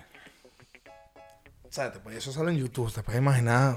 O sea, en cuestión de 10 segundos me imaginé toda mi trayectoria, lo difícil que fue, lo, Ah, te pasó la vida. uh, rapidito. Fue como un... O sea, como un tren de 10 segundos que dije, Dios mío, no lo puedo creer. Hice, hice- lo soñé tanto de la litera de mi casa, lo vi, lo vi, me lo imaginé, lo visualicé, lo, lo, lo trabajé y lo acabo de alcanzar. Bueno, yo fui el único de todos los drafts que trabajó David Stern que lo abrazó. Te voy a nombrar los equipos que estuviste en la NBA, algunos promedios, y me quiero detener en, en una temporada. La primera, Memphis Grizzlies. 70 juegos, 3.6, 2.2 asistencia, un rebote. El chocolate blanco, creo que en su última White temporada. Sí. Yo pienso mucho en los de tu misma posición. Este. Bueno, estaba Gasol y Randall, que eran como. Llegan a playoff. Ese primer año no solo conoces la NBA, sino conoces los playoffs ya pisarlo, ya comenzó, ya es en serio, ya, ya pasó la emoción del draft, la cosa, llegas, te uniformas y, y, te, y, y empieza. ¿Qué es tan distinto? Porque una cosa es tu expectativa lo que crees, como decías hace rato, lo que hace Conley lo hago yo, lo que hace. Pero ya cuando estás ahí, uno a veces critica mucho, uno dice, esta gente todo lo que gana lo dejaron solo en la esquina y, y puedes tirar un airball y uno cree que nunca va a pasar. Ya cuando estás ahí, todo es otra cosa. Hermano, Memphis Eh, eh, Y fue el- pedazo de temporada, disculpa, porque los playoffs la partieron el sexto primer año. Clasificamos de octavo y le ganamos a San Antonio Spurs Lo sacaron en seis juegos. en seis juegos y el San Antonio Spurs había ganado como 69 partidos. 71 partidos, algo así ganaron. Perdieron como 10 partidos nada más o un poquito menos. Ese fue, el ba- fue el batacazo del año. que nadie pensó que eso iba a pasar. Sí, pero, pero lo más impresionante fue que ahí cuando yo me doy cuenta, ¿sabes? Te doy un contexto Les metiste, les metiste 12 puntos en el sexto juego. para ganar el partido. Eso. Como te dije, cuando la vaina se pone chiquita, llámame. Ahí donde estoy yo. Ahí es donde tú construyes Tim el carácter. Duncan, Ginobili Parker, Claro. activo, el mejor récord de la met- temporada yo- San Antonio. Yo le metí un canastazo a Manu, que es mi ídolo. Manu Ginobili, le metí un canastazo que nunca se me olvida. Y yo, yo después del juego me bañaba y decía, Dios mío, no lo creo, no lo creo, no lo creo. Despiértame, despiértame. O sea, yo pasé muchas cosas que me las guardaba yo mismo porque no quería Claro. que la gente viera, pero ya a este punto ya... O sea, yo hubiese, que- yo hubiese querido expresar esas cosas en ese momento. Pero tú sabes qué fue lo más difícil de esa temporada? Que al entrenador Lionel Hollins no le gustaba mi juego. Ok, tenías diferentes ahí. A él no le gustaba mi juego. A él sencillamente no le gustaba mi juego. Ok. Él quería un piloto más atlético, más rápido. Yo no era eso. Él trajo Pero a- te él- puso bastante. Él fueron trajo, él trajo a Ishmed. 70 juegos. Sí, jugué 70. Claro, porque al final me lo gané. Ok. Al final me lo gané. Fue una cosa de que me gané el respeto del tipo. El tipo todos los lunes me chequeaba el, el, el body fat. ¿Cuánto estaba yo de body fat de grasa corporal? Mierda. Y yo me la mantenía era entrenando. Duro. ¿Y tú qué crees que lo hacía como para buscarte una excusa Pa' para no ponerte? ponerme a jugar. es lo que yo te estoy diciendo. Él, él le estaba buscando la vuelta. Y él, él- él y yo hoy en día somos grandes amigos porque yo le doy las gracias de que él me hizo a mí mejor jugador. Porque No te la puso fácil. Pero es que la mayoría de los jugadores, te estoy diciendo, jugadores artistas, tú escuchas a estos panes y tú dices, no, pero es que él me tiene que meter, que yo soy el que... Papi, olvídate de eso. Eso no funciona así. Eso no funciona así. Mira lo que pasó. Una de mis mejores temporadas, mi primer año. Tu primer año y, y los play y pierden siete juegos con OKC Ajá. con Durán. Y te voy a decir quién mata la partida, porque me acuerdo clarito. Nosotros, el Scout Report era que Westbrook, era que Westbrook la lanzara toda porque él es errático y no se la diera a Kevin. Finalmente, cuando se la da a Kevin, yo estoy en una posición defensiva que tengo aquí en el left wing a, a James Harden, lo estaba marcando yo, y estoy un poco I'm seeking down Na- nada más. que estoy viendo la jugada que estaba al lado derecho mío. Harden, Westbrook, Durán. Y cuando veo, ayudo demasiado y queda James Harden solito, brother. Y salgo yo corriendo a, a- No quedó Westbrook sino el- Y Harden. me metí un triple que no se me olvida nunca. Nos mata. No, no, poner la Pero situación- tremenda serie. Claro, perdimos a siete juegos. Por eso. Iba a ser mi primera final de conferencia contra Dallas Maverick, que ese equipo no nos quería ver, porque en términos de matchup le íbamos a ganar esa serie a ellos, porque toda la temporada regular le ganamos los juegos de la, de la temporada regular. Pero nos iba a dar una pela Miami Heat, porque no estábamos en ese match. Pero se hubiesen metido en la final. O sea, Ah, era muy bueno, mi- posible. Mi, año novato, ¿tú te imaginas? Por eso. Y a mí nunca me pasó eso. Yo nunca jugué con un equipo con chance campeonil. Porque hubiese sido otro Gravis Vázquez. Acuérdate que yo Sí, pero cuando te llevan, cuando te, ya, ya voy a llegar para allá, pero cuando te llevan a Toronto era porque querían ampliar la, la plantilla, o sea, te llevaron un equipo que, te- que estaba compitiendo, porque cuando tú sales de Sacramento, solo iban 18 juegos y te mandan, y Sí, te pero es que, es que me pero te buscaron, Pero querían recon- reconstruir el equipo en Toronto. Lo que pasa fue. pero ese equipo ganó, Pero ganó, claro, eso- ganó. pero es que me acuerdo que cambian a Patrick Patterson, a Chuck Hayes, a Johnny Sams, Gravis Vázquez. Fuimos cuatro cambiados de Sacramento para Toronto. Y por Rudy Gay, no Rudy sé qué. Gay y dos jugadores más. Sí. ¿Qué pasa? Que ellos querían, Masaya, que es gran amigo mío, hoy era el presidente de Toronto, quería cambiar a Cavalari a, a- a los Knicks. Ok. Y, perdón, y darme la llave del carro a mí, yo ser el piloto abridor. Pero resulta, resulta y acontece que los primeros siete juegos, 10 juegos nosotros, hicimos un clic que papi terminamos clasificando los playoffs ese año. Y ahí empieza la base. Que tuvo Toronto, sí. Seis años después ganan el título. Sí, sí, no, y, y ese, Y ese dúo dinámico de, de Kyle con, con... Ah, cuando ganan, sí, ahorita. Ellos me- cuando quedaron campeones me llamaron a darnos las gracias. Bueno, imagino que el resto. Fue el también. comienzo de un proceso. Como comienzo, claro, pero es que es un proceso, ¿entiendes? Ajá, ¿cuándo ganaron ellos el campeonato? Gracias a ese cambio, la gente se le olvida, no, que tú sabes que... Papi, nosotros construimos un programa ganador. Es un programa ganador. Y eso tiene un tiempo, es un proceso. Diría claro. yo, cultura ganadora, que es lo que estamos hablando. Tienes que pasarte el switch. Coño, no impresionante, papi. bueno. Ya, ya yo iba a llegar para allá porque tenemos que pasar por Hornes y la gran temporada. Pero también vi- me acuerdo un video que tú matas a Washington, tiras un clutch, un triple clutch, que te vas bailando así como con Venezuela, y Kyle, Kyle Lowry te abraza, te besa. De Rosen se da. Ver, eso es emocionantísimo. Sí, porque bueno, yo, yo, yo, yo con Y, ellos. y a Washington. Yo con ellos, yo con- sí, yo siempre jugaba muy bien contra ellos. Es que yo, es que ese equipo hubo una buena química. Para mí fue doloroso cuando me cambiaron de Toronto. Sumamente dol- doloroso porque amaba esa ciudad, la amaba, la amaba. Y en la última temporada jugaste los 82 juegos y la, casi la mitad de Pero titular. viste, tú viste lo, lo- lo accesible que yo era. Yo no me perdía juegos. Sí. Yo no me perdía juegos. Eh, eh, esa es la molestia más grande que yo tengo. Porque Sí. yo era un tipo saludable, hermano. Temporada 12-13 con New Orleans. De paso, tú llegaste a New Orleans un año antes, cuando sale Chris Paul. Es como que, mira, está el vacío de Chris Paul. Te, te, te trajeron, es una pedazo de responsabilidad. Pero el año siguiente, promedias 13.9, 9 asistencias, 4.2 rebotes, 708 asistencias. Nadie pasó la barrera de 700 ese año. En, en asistencia por juego lo gana Rondo con 11. Segundo, eh, Paul 9.7, tú 9. Tercero, pero fuiste el que mayor asistencia hizo en toda la NBA. Líder, y, se- y- la gente no pica- 708. El que más te siguió Chris Paul con 40 menos. Con 40 menos. Y en la lista sigue Russell Westbrook, no sé qué más. ca- casi que le sacaste 100. 708 y nadie pasó esa barrera ese año. Fuiste una se- llegaste segundo para ser el jugador más mejorado. Lo te lo gana Paul George. Nada más y nada menos. Por eso hay que nombrarlo. O sea, hermano, esa temporada, esa temporada fue una locura. Mira, hermano, gracias. gracias. Fue su primer año, el primer año de la ceja de Anthony Davis. Que tú le puedes decir a la ceja cuando te veas. ¿Te acuerdas de ese año? Yo, yo promedié más puntos que tú. Porque promediaste más que él. Él promedió eh, 13.5, tú 13.9. Un dato, pues. Y te digo algo, Dato que, no que- menor. que- que bueno que tú lo mencionas, porque la gente, no se, la gente se le olvida estas cosas. Yo lidericé la NBA en asistencias totales. Sí. La NBA. La NBA, no, no la liga, la caimana de la No, esquina, la eh, Las máster de ligas. 50. ¿Me entiendes? La NBA. Hab- Hablemos de eso. Es un venezolano de Caracas, creció en coche, 23 de enero. Eh, hice cosas ese año que llevaron a, a hacerme entender que yo, era un- yo pude haber sido un piloto abridor en la liga. Claro. Hermano, esa es la liga más difícil de jugar. Tienes que tener un poder mental increíble. Y ese año me encanta de que lo menciones tú y, que, y que hayas estado. no, no hay nada más emocionante y más orgulloso y más admirable que tú entres a una entrevista o hagas un podcast con alguien que esté preparado y diga esta información in- in- importante para, para toda esa gente, todo- todo- toda esa gente que está viendo, que nos está escuchando.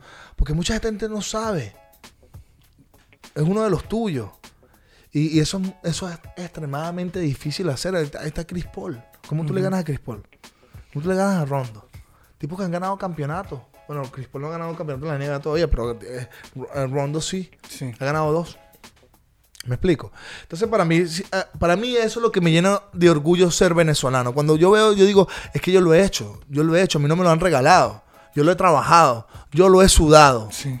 ¿Me entiendes? Y yo he hecho esto, yo he competido con los grandes. Y he competido y le he ganado a los grandes. Le gané un juego a Kobe, le gané un juego a, a- a LeBron James, le gané un juego, le he ganado a Vince Carter, le he ganado un juego a, a Dirk Nowitzki, le he ganado un juego a los tipos allá arriba. ¿Sabes? Allá arriba. Sí. He competido al máximo nivel. Y si yo lo pude hacer, ¿por qué no lo puedes hacer tú? Que estás ahorita viéndome. Que estás ahorita en Venezuela. Que estás en Maracay, que estás en, que estás en Falcón, que estás en Barinas, que estás en Caracas. Esos son los mensajes, hermano. Pero es que ahorita cuando hablas de eso, pero es que es que es para sentirse orgulloso, porque eres top 5 de los latinoamericanos en la NBA con más asistencia. Cuando hiciste triple doble esa misma temporada, que fue con 21 puntos, tu número, que la única vez que no pudiste usar tu número fue en Sacramento, pero está retirado por Sí, Divac, sí. usaste el 10. Sí, sí, pero fueron 18 juegos. Titular los 18, por cierto, antes que te ¿Y cambiaran. quién era mi backup? Hace a Thomas. Te puse ahí Seth Thomas y de Marcos Cousin que estuvieron contigo ahí en. Porque son cosas que, que- que son increíbles. Cuando hiciste tu triple doble, segundo latinoamericano, después JJ Barea. O sea, son cosas. No son, no es nada más llegar. O sea, y que llegar también tiene un valor, por supuesto. Lo difícil que es llegar a la NBA. Pero, pero esa temporada fue increíble. Bueno, vámonos a, Mil- a Milwaukee. Eh, temporada 15-16, jugar con, con Giannis. ¿Qué, ¿Qué tal la bestia griega? Ah, fenómeno. Es que, es que su ética de trabajo. su- es un trabajador, Mamba Mentality Sí, también. es un trabajador. El Sí. tipo se merece todo lo que está viviendo. Y se venía a venir. Es un jugador joven, atlético, con, con- con- con esa estatura, con ese físico. Es muy difícil. Pues es imparable. El tipo hoy en día es imparable. Y la cara, cara, la cara de la NBA. Estoy contento Sí. porque Dios me daba el privilegio de jugar con, con los mejores. Pues y compartir camerino con él fue un privilegio.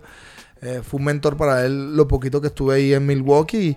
Y, y- y- y lo más importante de él es, es su humildad a tomar consejos, a, a- a ser quien es ho- el, el- eh, lo que es Jones hoy en día. Yo pienso que él ahorita tú lo ves y él escupe, respira, come baloncesto. Sí, sí. Es baloncesto, es como Kawhi Leonard. Estos tipos nacieron para jugar Como baloncesto. Kawhi Leonard. Es que Has nombrado gente increíble. Eh, 22 de febrero, porque obviamente lo puse aquí, 2016, último juego de Kobe con- contra Box. Eh, me dolió, o sea, por, por- porque uno ama esto, que no hubiese podi- me hubiese encantado que estuvieras en cancha, aunque sé que enfrentaste a Kobe. Yo creo que... de- Ha- de- Hay que buscar el juego, el último juego que yo jugué que tú contra lo Kobe, enfrentaste, que sí. yo jugué. Pero ese día... Haz una trivia para que a- por aquí por el podcast que el que encuentre ese juego le regalamos una camiseta firmada, unos zapatos, uno de- le compramos unos de Nicker firmados. no, no. Oye, me comprometo. ¿Cu- ¿Cuál fue el último juego eh, que te enfrentó Gravis con, con Kobe? Busquen esas estadísticas ahí y, y, y, y Gravis les va a hacer llegar un obsequio, una camisa o unos zapatos firmados. Sí, Si son, si- y van a pasar por mí primero. Y- Mira, pero ese día lo que nos queda en la mente es que te reúnes con él al final, que le entregas una carta, la carta tú la publicas. Sí. Eh, le hablaste en inglés, pero también hablaste en español. Sí, no, yo hablé en inglés al principio, pero después terminamos hablando en español porque quería entregarle la carta en español. Yo La carta fue en español. Ese video yo lo tengo por ahí, yo, yo creo que tú lo tienes. Son detallazos. son- Y, y dándole gracias como país, como, como, como jugador, como, como, como ser humano a todo lo que él hizo. Pues Kobe Bryant para mí siempre ha sido mi ídolo. Crecí queriendo ser como Kobe. Eh, mis anécdotas con Kobe son inolvidables. Me acuerdo clarito una vez que me, defendió contra la selección de Venezuela. Él, él dijo en una rueda de prensa con Coach K que iba a marcar los mejores jugadores de las selecciones opuestas. Y ese primer partido de exhibición fue en Las Vegas contra Venezuela y me marcó como que si era una final de la NBA. Le saqué dos fouls, dos faltas increíbles y me da como un lepe y me dice, me gusta, me gusta que no tuviste miedo. Y después del juego saludándonos me dice que si sigo con esa actitud y sigo trabajando en mi juego voy a poder llegar a la NBA. Pasaron como cuatro años, no me acuerdo que, cuántos años pasaron con esa actitud. Me acuerdo que, me acuerdo clarito, entrenando, eh, calentando con los Memphis Grizzlies, jugando contra los Los Ángeles Lakers en Memphis. Cuestiones de la vida, eh, voy a buscar un rebote a pasarla a la bandera, a la otra fila y cuando voy a, a ponerme atrás en la fila, nos cruzamos y me dice, ¿te acuerdas? Y me pica el ojo. Él me lo había dicho. Que iba a llegar a la NBA. Pero qué increíble su mente que te lo te acordó, o sea, te vio y No, se eh, acordó que te lo dijo. Es que, es que Kobe era otra cosa, hermano. Era, Sí. era, era, era, eh, su presencia, su liderazgo, su manera de ver el juego. Girls Dad, se gana un Oscar. eh, Ganó un Oscar. eh, inversiones importantes, verdad. Kobe, we miss you, man.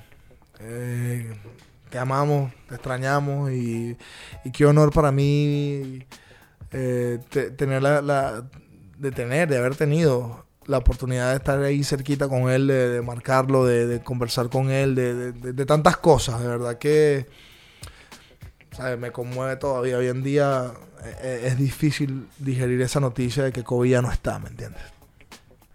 Eso fue por tu paso en Milwaukee y luego eh, nos entusiasmamos, para franco, cuando vemos pretemporada y eso, que, llegas a, Brooklyn y se monta, estás en la sesión de fotos de antes de la temporada y toda la cosa. 29 de octubre de 2016, visitas tu antigua recién casa, Milwaukee.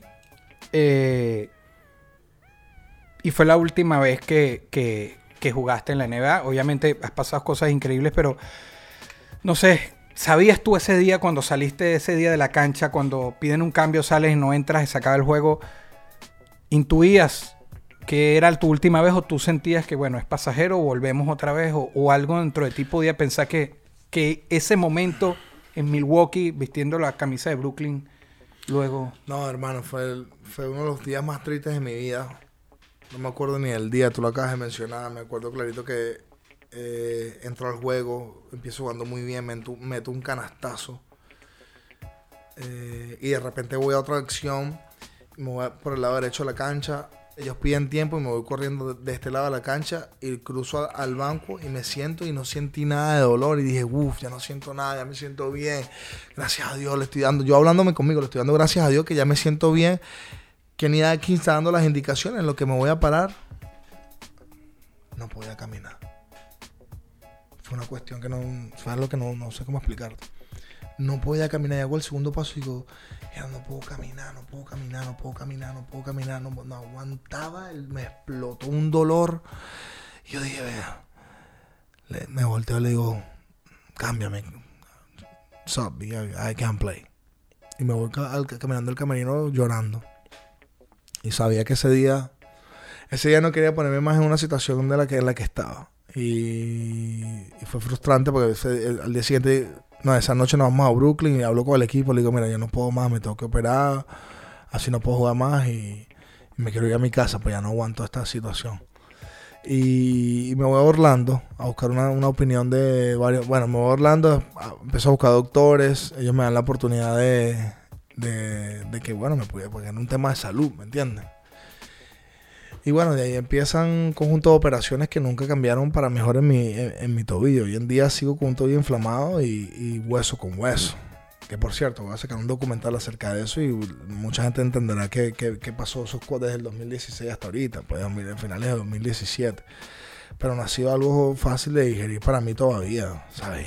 Ha sido, hablamos de todas las cosas bonitas, de- del paseo de mi carrera, todo lo demás, pero yo me rehuso a creer que, que fue así, pues no, no, todavía no lo he aceptado completamente, si te soy sincero. Y, y sí, estoy en, grandes cosas, construyendo grandes cosas, marcando impacto, sé que me veo grande, sé que tengo un futuro increíble, pero bro, no, a veces, a veces no, a, a veces no, no lo supero, ¿me entiendes? No, Claro. no, me pongo chiquito, me afecta Claro. y, y me pone en una situación donde, donde le pregunto a Dios, ¿por qué, ¿por qué me lo hiciste a mí? ¿Por qué yo? ¿Por, por qué me quieres hacer mejor persona? Yo no quiero ser mejor persona, yo quiero jugar básquet. ¿Me entiendes? No me interesa. Y, y- y es un aprendizaje testarudo de mi parte, pues soy un tipo testarudo en ese sentido, que, que, que, que- quiere más, que, que- que puedo- yo puedo hacer más, pero no, no me quites esto. Gracias, bro, por todo lo que hiciste No, por Venezuela, en gracias. serio. Eh, y ahí se me pasan cosas. El, el día que, que- que superas en punto a Cal Herrera, al final, dando un resumen, 401 partidos. Me- siempre me alegro de esos tres juegos de Brooklyn, en serio, porque a mí me da como, como Galarraga que se quedó con 399 honrones. Yo no lo supero. Pues, Ah, yo no más, supero. y yo me pongo a acordar el día que le robaron un honrón o una que pegó en lo más alto. uno más. uno más, bueno. Pero esos tres partidos te permitieron llegar a 401. 157 fueron de titular, 3.591 puntos, 9 por partido, 1.935 asistencias, 4.8 por partido, 1.021 rebotes, 2.5 por partido, además de 236 robos, 34 tapas y, y un legado gigante y, y orgullo de Venezuela junto a Sí. Cal Herrera y Oscar Torres. Y añadiéndole a eso, porque es muy importante, yo siempre fui un jugador de 20 minutos plus.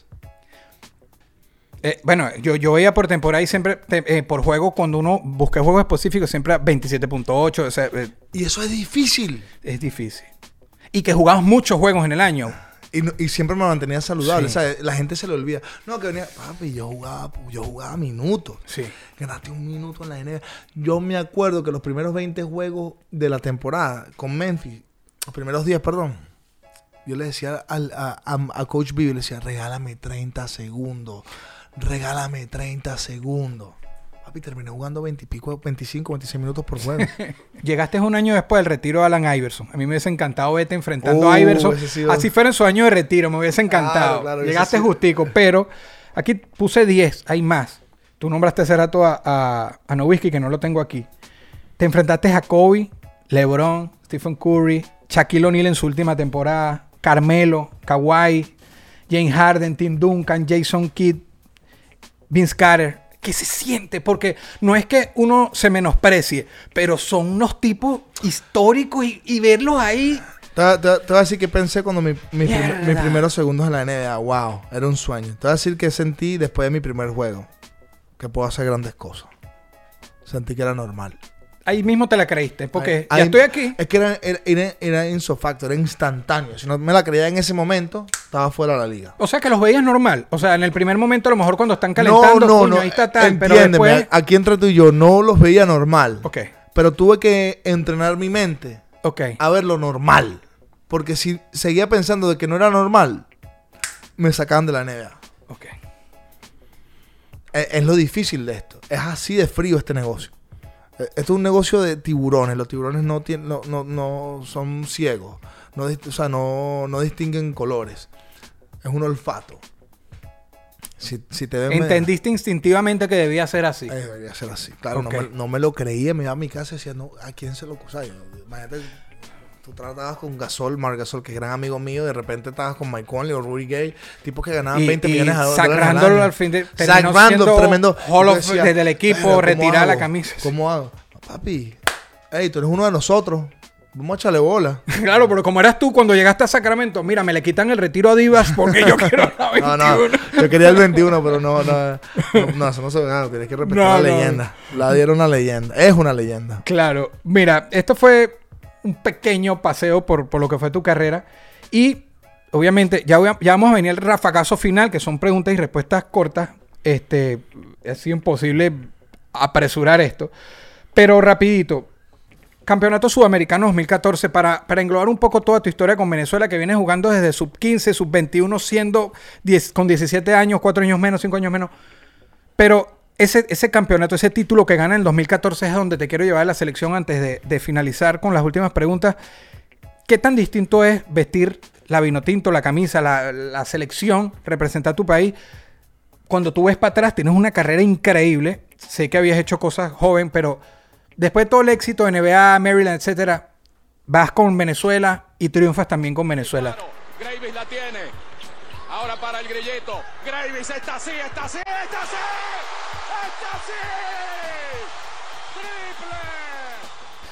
Yo creo que ese 2004 fue el inicio de un cambio en la selección de mayores de Venezuela increíble. El ¿sabes? 2014, el, El sudamericano. 2014, ajá, ajá. Eh, ellos, eh, ellos están claros, pero como la cultura no deja que, que- que hablemos de nosotros y, no- y nos, y nos amemos y nos acariciemos y nos demos abrazos, yo creo que mi, mi pasado por Venezuela con la selección fue impactante. Y, y- y- y no necesito que nadie me dé crédito y los que me quieran dar crédito está, está bien, porque nadie es profeta en su tierra. Nadie es profeta en su tierra y lo que estoy construyendo hoy en día es de afuera hacia adentro. Y bueno, lastimosamente es así en nuestro país. No, no respetamos lo nuestro, no, no, no le damos cariño a lo nuestro.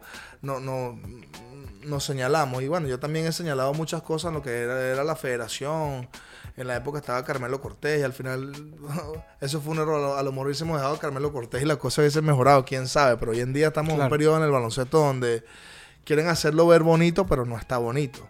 Y ese, ese, ese campeonato del 2014 fue un campeonato importante para nosotros porque marca un impacto donde eh, un liderazgo importante, ya que veníamos de torneos clave y, y venía un liderazgo mío importante de como que mira, aquí tú tienes que hacer esto, tú tienes que hacer esto, tú tienes que hacer esto, tú tienes que hacer esto. Y es normal. lo- lo- nunca- Pero bueno, pero ese 14 se veían compenetrados. Tú traes un- toda la experiencia que traías. Bueno, quedamos campeones y se dieron cuenta de que, de, de que ahí empezó un sueño hecho realidad para nosotros. Y fue el comienzo de, un, Es, de es títulos. lo- pero es que es abrirle a los ojos a los tipos que sí podemos ganar, sí podemos ganar. Tanto así que después ellos querían ganar para demostrarme que podían ganar sin mí. Qué divino eso, qué divino, lo digo en voz alta, qué divino que tú me tenías que demostrarme que podías ganar sin mí. Y si te, produzco eso, es porque, coño, creo que tengo un perfil. Y eso no es arrogancia. Porque eso era lo que pasaba internamente. Era el único NBA. ¿Cómo tú superabas eso? ¿Me entiendes? ¿Sabes? Podías jugar, tú puedes jugar cualquier liga en el mundo, pero si no jugabas NBA, tú tenías que respetar ese rango y punto. Y es NBA activo de paso. Punto. Mira, Ajá, hermano, activo. hoy pasa algo en Venezuela. A mí me pueden ofrecer la selección de, de- de la federación, me pueden ofrecer el cargo más impresionante deportivo en el mundo. Y lo primero que yo voy a hacer es, Car, tú me le das la bendición a este puesto, tú quieres tú tener este puesto, ¿cómo Herrera. quieres hacer tú?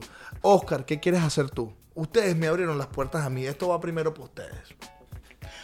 Brutal, brutal. Vamos a la ráfaga final. Eh, son preguntas, y, preguntas directas y respuestas directas. Un lugar que hayas pisado que te marcó demasiado, que tú sabes que pusiste tu, tu huella y te marcó. Sin explicarnos el por qué, sino mira, tal lugar. Magallanes y Katia. Magallanes de Katia. Un lugar que quieras pisar que todavía la vida no te haya llevado por, por cuestiones que digas quiero ir a tal lugar. Por lo menos expectativa que te provoque. Eh, buena pregunta. Creo que quisiera ir a, a los medianos de Coro, no he ido. Oh, wow. Bien, bien, bien. Estuvimos hablando de Médano, Maryland, todos los lugares que has viajado, estás llegando a la India, que es muy loco. si hoy un gobierno hipotético, cual sea de Venezuela, eh, te nombran ministro, pero del turismo, no de deporte, del turismo, a, a las personas que viven fuera de Venezuela, ¿qué lugar tú dices, si vas a Venezuela no puedes dejar de ir a? Tú como ministro del turismo, ¿a dónde invitas a Eh, ir? y por cierto, ese, ese es el ministerio que yo quiero. Ah, ah, bueno, bueno. Bueno, primero, primero los invitaría a los Roques, después los Roques los llevara a Canaima, después de Canaima los llevara a Margarita, después Margarita hiciéramos un recorrido en todo Caracas y, y fuéramos al Humboldt, ¿sabes? Demasiadas cosas en Venezuela, o sea, nada más en turismo yo creo que fuéramos una potencia mundial increíble. El salto más grande, para mí el mejor, el salto más bonito y hermoso del mundo lo tenemos nosotros, las playas más bellas las tenemos nosotros, las mujeres más bellas las tenemos nosotros, yo creo que esos son adjetivos de turismo importantes para, para el mundo que tenemos que por lo menos ahorita como que eh, eh, promocionar mucho más. Creo que no, creo que no, bueno, ya lo hablamos temprano, no le damos amor a, a lo nuestro. Tú hablas de, de, de- de- de centros turísticos, bueno, yo, yo he ido a Canaima dos veces y es lo más espectacular que han visto mis ojos. Ok. un, buen ministro. Y terminas en Falcón para que vayas a los médanos. Es- ¿A yo no he ido a los médanos, pero te digo algo, si quieren ir por primera vez, yo siendo ministro de, de turismo, los invito. Muy bien. Soy Gravy. ¿A qué le temo todos los días? ¿A qué le temo? Sí, Cuando te levantas, ¿a qué le temo? Man. No, eh, no le temo, no le temo al fracaso, no le temo a la muerte, o sea, le, le temo no estar ahí para, no, no estar ahí para mis hijos, eso, eso sí le temo. Yo creo que mis hijos juegan un rol clave en mi vida y, y amo ser papá y, y a veces esta- estar lejos de mis hijos es, es el temor más grande que siento. ¿Qué te hace feliz? Ayudar a otros. Tenemos una máquina del tiempo solo para ir al pasado. ¿A qué época irías? Puede ser dentro de tu propio tiempo o más allá. ¿Qué época? a, a la época de cuando me volaba el tobillo muchas veces y me iba a, donde mi abuela Leticia en paz descanse en el 23 de enero y me ponía árnica caliente con una botella de pexicola de 2 litros y me sacaba el golpe y jugaba al día siguiente. Wow. Lo hubiese hecho distinto, me hubiese curado apropiadamente y, y- y hubiese- no hubiese tenido esta lesión crónica que hoy en día marca un impacto en mi vida. Wow. Em, en una palabra, te voy a decir cinco nombres y tú me los describes en una palabra. No, no estés viendo, Gravy, que Gravy es muy pila. Ajá. Cal Herrera, Eh, Calera, representación, Oscar Torres, humildad, Kobe Bryant, liderazgo, Kevin Durán, talento, Armando Becker. mi ídolo. Muy bien. Tu top 5 jugadores de la NBA, los- el, el tóxico, que es siempre tan complicado los top. Para ti, el top 5 de todos los tiempos. Magic Johnson en la 1, Michael Jordan en la 3, LeBron James en la... Magic Johnson en la 1, Michael Jordan en la 2, LeBron James en la 3, Tim Duncan en la 4 y en la 5 Shaquille O'Neal. Para irnos. En la primera no tienes que abarcar, en la segunda sí, sí te pediría que te extiendas un poco en explicarme. No quisieras estar en los pies de quién. Sin decir el por qué, no te tienen que problemar, no tiene que ser necesariamente algo malo, pero tú no quisieras estar en los pies de quién. O sea, una buena pregunta. Nunca he pensado en, en qué pies no quisiera estar. O sea, más bien en lo contrario. Si, si, si pudiera estar en los pies de El- alguien... en lo contrario es la que te voy a preguntar para terminar. Así que esa guárdamela ahí. No, no, no, no quisiera, ¿sabes? Honestamente, as- así pensando ahorita concentrado y asertivo, no, no, no. Creo que estoy pendiente demasiado en las cosas que estoy haciendo que, que no me he puesto a pensar en qué pies no quiero estar. No, no soy ese tipo de persona. Bien. Y ahora sí, con todo lo que sabes hoy, por un día, solo por 24 horas, si pudieras estar en los pies de alguien, ¿quién sería y por qué? Estuviera en los pies o en el pie del venezolano. O para guiarlo y hacerlo entender de que es hora de que trabajemos en equipo. De, de- que finalmente seamos un equipo, de, que entendamos de que juntos somos más, de que empoder- empoderemos lo nuestro, de que amemos lo nuestro, de que hablemos de lo nuestro. Venezuela es grandiosa, nuestro país es grandioso, nuestra gente es grandiosa, nuestra agua es grandiosa, nuestras mujeres son grandiosas, nuestros ingenieros petroquímicos son grandiosos, nuestro, nuestro, nuestros cajeros de banco son grandiosos, nuestros plomeros son grandiosos, nuestra tierra es grandiosa. y, y- y no me voy a morir. Creo que no lo, lo- lo- no lo he dicho lo suficiente. Venezuela es grandioso y quiero empoderar mi país, quiero ponerme en los pies del venezolano, porque nosotros, eh, eh, llegó la hora de, de- de cambiar la era del país y no la va a cambiar ningún gobierno ni, ni- ni- y ningún, ningún- ninguna campaña política o, ningún ram, ra- eh, ningún lado político. Yo pienso que es nosotros. Y hasta que no entendamos eso y le, y le entreguemos el país a líderes, no, no, no vamos a avanzar. Entonces, eh, ¿en qué pie quiero estar? En el del venezolano. Muchas gracias.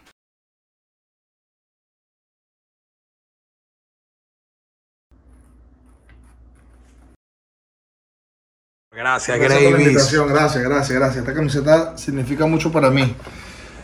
Gracias de verdad. Esto fue una producción, esto fue una producción.